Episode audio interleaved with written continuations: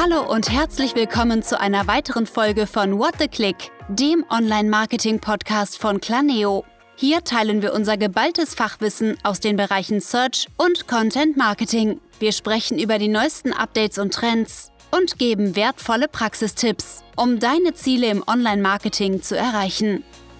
Hallo und herzlich willkommen zu unserer neuen Folge unserer Podcast-Reihe What a Click, heute zum Thema familienfreundliche Arbeitgeber. Mein Name ist Anja, ich bin Head of People and Culture bei Claneo und ich freue mich heute sehr, dass die Caro bei mir ist. Und ja, Caro, magst du dich einmal vorstellen? Ich bin Caro und ich bin seit knapp einem Jahr bei Claneo als Teamleitung für die internationale Redaktion und ich arbeite 35 Stunden die Woche. Oh, ich merke, dass du bei deiner Vorstellung gleich die Aussage triffst, 35 Stunden. Ist das für dich wenn wir gleich so mal ins Thema einsteigen und familienfreundliche Arbeitgeber sehen, und dann 35 Stunden ist ja eigentlich nicht so die Definition Vollzeit. Wie kommt das? Ich habe mich damals für 35 Stunden entschieden, weil mein Partner und ich zwei Kinder haben, die wir, also einmal ein Schulkind und einmal ein äh, Kindergartenkind, die wir natürlich auch versorgen müssen und da halt auch sicherstellen müssen, dass die rechtzeitig gebracht und natürlich auch abgeholt werden.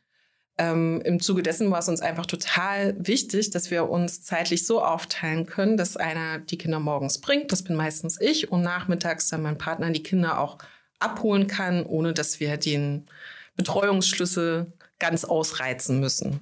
Und wenn ich noch mal so ein bisschen zurückspule, die Kinder waren ja nicht einfach da, sondern sind ja so mit der Zeit entstanden und wenn man so im Berufsleben steht und man hat vielleicht studiert oder eine Ausbildung gemacht, beginnt dann so im ersten Job, dann kommt die Familienplanung. Was geht da im Kopf dann halt auch so vor? Macht man sich da schon bereits Gedanken? Ist das der richtige Arbeitgeber, um eine Familie zu gründen? Ja, nein. Was braucht es auch? Wie war das damals bei dir gewesen? Nicht so, dass ich mir da große Gedanken zugemacht habe am Anfang. Ich habe natürlich, wie fast alle nach dem Studium, erstmal mit 40 Stunden die Woche angefangen, ähm, mochte auch meinen Job sehr. Und dann kam es so, dass wir uns halt dazu entschieden haben, halt Kinder zu bekommen. Mit dem ersten Kind bin ich auch nochmal Vollzeit eingestiegen, habe meine 40 Stunden auch so hinbekommen, obwohl es damals noch Anwesenheitspflicht gab. Das hat sich ja jetzt in den letzten Jahren erst alles geändert.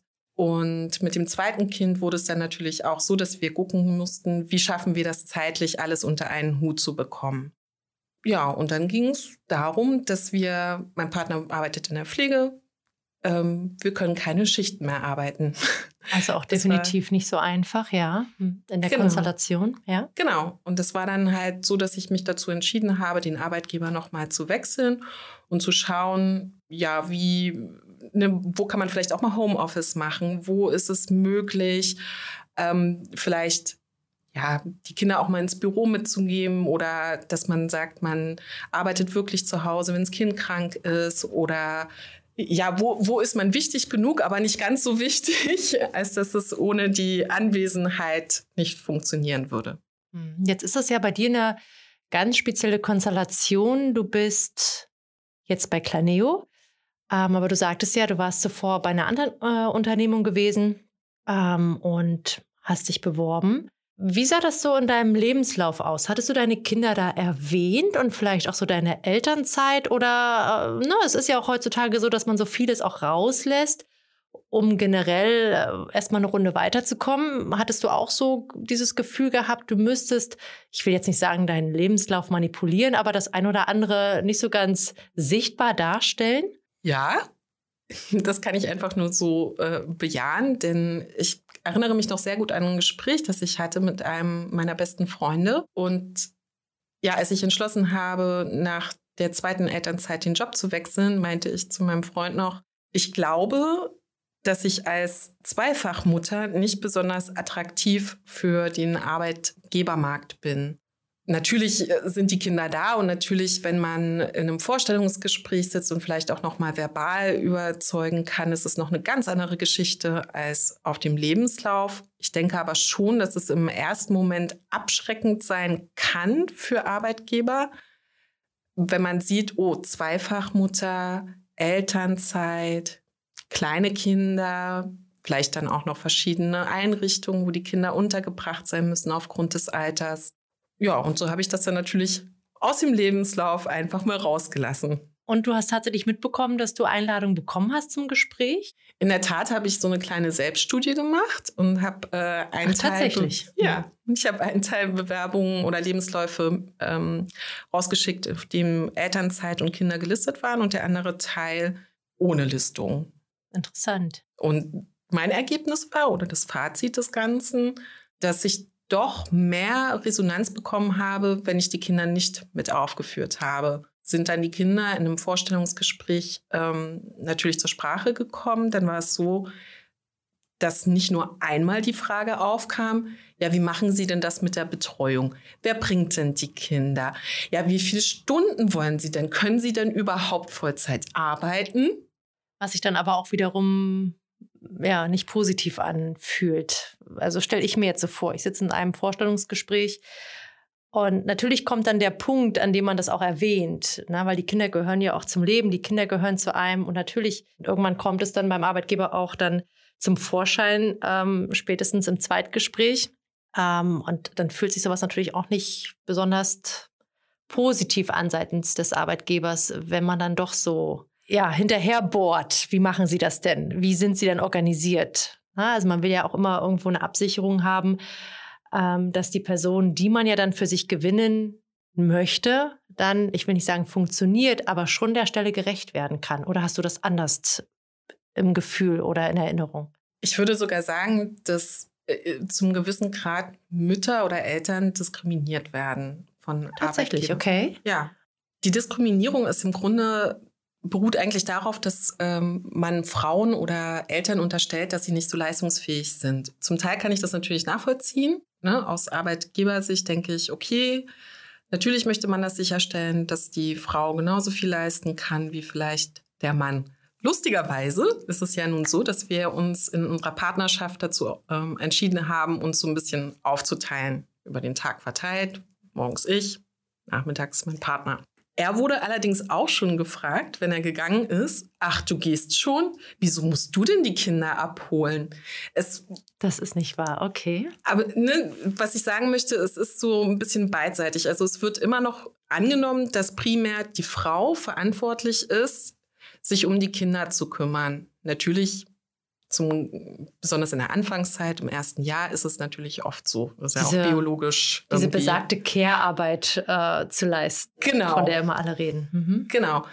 Wenn die Kinder natürlich älter sind und in den Einrichtungen untergebracht, gehe ich natürlich schon davon aus, dass der Partner da auch einspringt und auch 50 Prozent leistet. Und das erwarte ich auch ganz einfach. Und ich denke, dass das auch Arbeit Geber so sehen können, dass ja nicht nur die Mutter da ist, aber halt auch der Vater ans Telefon geht, wenn die Kita anruft und nicht nur ich als Mutter reagieren muss. Da, da gehe ich voll und ganz mit. Und dieses Gefühl, das habe ich auch, also auch in, mein, meiner täglichen Arbeit. Also ich bin ja auch in vielen Netzwerken da unterwegs und das ist auch die Resonanz, die ich immer wieder erfahre dass wenn Männer in Gesprächen sind, ähm, da kommen nicht die typischen Fragen, ach, Sie haben Kinder, wie, wie machen Sie das, wie schaffen Sie das, wie organisieren Sie sich? Und man geht immer ganz stark davon aus, dass wenn Kinder im Spiel sind, naja, die Frau, die wuppt das schon irgendwie. Der Mann, der kann seinen Job machen, am besten Vollzeit und wenn es noch geht, Überstunden und ist natürlich wahnsinnig flexibel ja, leider immer noch so ein Phänomen, was irgendwie nicht schwinden möchte, was uns weiterhin verfolgt, ähm, egal wie wir modern arbeiten wollen, ähm, ob New Work ein Thema ist. Also all diese Wörter, die ja da derzeit auch im Umlauf sind, wie man sich halt auch definiert und wie man sich als Arbeitgeber auch aufstellen möchte. Aber dennoch ist das immer noch die Realität, was ich halt so mitbekomme, wenn ich so meinen Netzwerken so horche. Diese absolute Flexibilität wurde ja auch von meinem Partner in der Pflege abverlangt. Ähm, sprich Corona, sprich Überstunden, Wechselschichten. Das war eine Selbstverständlichkeit. Und natürlich habe ich irgendwann gesagt, ich kann nicht zu Hause mit zwei Kindern arbeiten. Du bist nicht da. Ne, ich habe die von morgens bis abends. Ähm, zusätzlich, die haben Hunger, wollen versorgt werden. Die Wohnung möchte vielleicht auch mal geputzt werden. Und ähm, das war im Übrigen der Grund, weshalb sich mein Partner dazu entschieden hat, auch von der Leitungsebene runterzugehen. und das komplett abzugeben wieder und aus dem Schichtsystem raus. Ja. Das sind dann die Konsequenzen. Aber was ja wiederum positiv zu sehen ist, dass dein Partner sich dazu entscheidet, da auch tatsächlich von seiner ja, Führungsposition wegzugehen, um halt dem Familienleben auch gerecht zu werden. Aber ist aber auch nicht so häufig, oder? Nee, und ich finde es auch schade, dass es, es ist mal ein sehr großes Unternehmen, ähm, dass die nicht von vornherein einfach auch Rücksicht darauf genommen haben. Was passiert eigentlich bei uns, bei unseren Tausenden von Mitarbeitern, bei unseren Hunderten von Führungskräften? Ja, ja also ja. Fachkräftemangel herrscht. Ähm, das einfach schon mal abzufangen und auch gute Leute nicht gehen zu lassen oder halt die da sind auch nicht zu verlieren, weißt du? Hm. Das finde ich sehr schade, dass das dann ja die logische Konsequenz eigentlich für uns als Familie war. Und komischerweise reden ja alle von Fachkräftemangel und ähm, ja, jetzt kommen ja die tollsten Ideen auf den Markt, wie man dem entgegenwirken könnte. Das letzte, was ich jetzt erst mitbekommen habe, ist die Einführung der 42-Stunden-Woche und alle schlagen die Hände über den Kopf zusammen. Das wird das Gegenteil sein, in meinen Augen. Aber gut, das wäre wiederum äh, eine andere Diskussionsgrundlage vielleicht für, für noch eine Folge. Ähm, dann hattest du dich damals beworben, letztes Jahr war das gewesen bei Claneo. Ich weiß, äh, wir haben uns auch im Gespräch gesehen. Ähm, ja, magst du da noch mal erzählen, wie das da für dich gewesen ist? Ich muss ja gestehen, dass ich in einer sehr komfortablen Position war, als wir das erste Gespräch geführt hatten, was natürlich unglaublich den Druck für mich rausgenommen hat. Ich hatte eine Festanstellung, äh, unbefristeter Vertrag. Und dann hast du erzählt, dass es Eis im Gefrierfach gibt, was für mich wirklich ein ausschlaggebender Punkt war. Aber was mich wirklich fasziniert hatte, war, dass du gefragt hattest, wie viele Stunden ich arbeiten möchte. Und es war das erste Mal, dass ich diese Frage gestellt bekommen habe. Und dann dachte ich so, wow, das ist richtig, richtig cool, dass man mir die Wahl gibt, selbst zu entscheiden, auch wenn die Stelle 40 Stunden ausgeschrieben ist als Vollzeit. Für viele ist Teilzeit 20, 25 Stunden. So 35 findet man weniger, dann eher schon mal 32 oder 30. Und es war für mich dann so ein bisschen Liebe auf den ersten Blick. Ich fand es super, dass ich sagen kann oder dass ich das Gefühl hatte, auch zu einem späteren Zeitpunkt zu dir kommen zu können und sagen zu können, hey Anja, perspektivisch möchte ich im neuen Jahr 30 Stunden arbeiten oder aber 40, weil es sich jetzt familiär so ergibt. Ja, tatsächlich, da sind wir auch flexibel, also wahnsinnig flexibel aufgestellt, weil wir uns darüber auch nicht definieren. Also wir definieren keine Position über die Stunden, weil wir ja diese Flexibilität oder diese Einstellung zur Flexibilität halt auch weitergeben wollen und das halt auch nach außen zeigen wollen.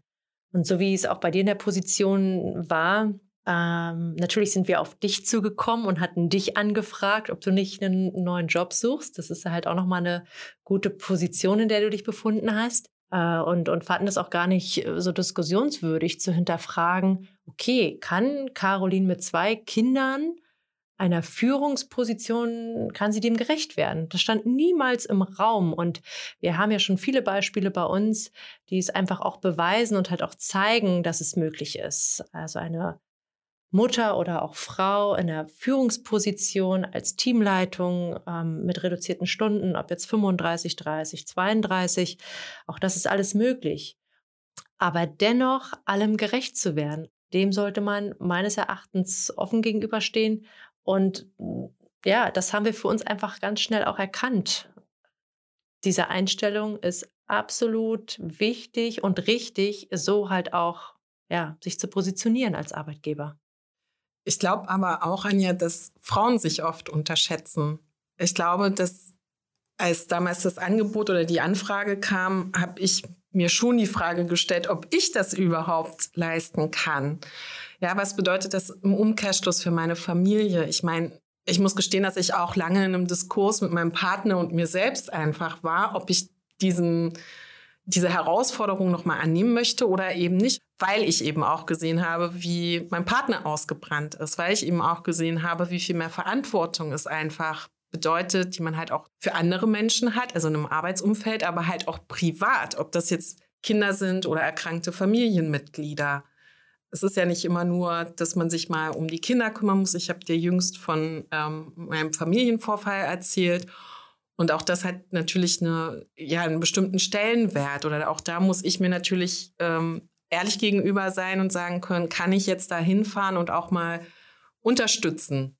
Stimmt, es ist tatsächlich nicht immer nur diese Familiengeschichte, die dahinter steckt, sondern auch durchaus die Pflege Familienangehöriger. Aber da, da gebe ich dir voll und ganz recht. Was hat dich dann final dann auch dazu bewogen, dann bei Claneo zuzusagen oder zumindest ins Zweitgespräch zu gehen?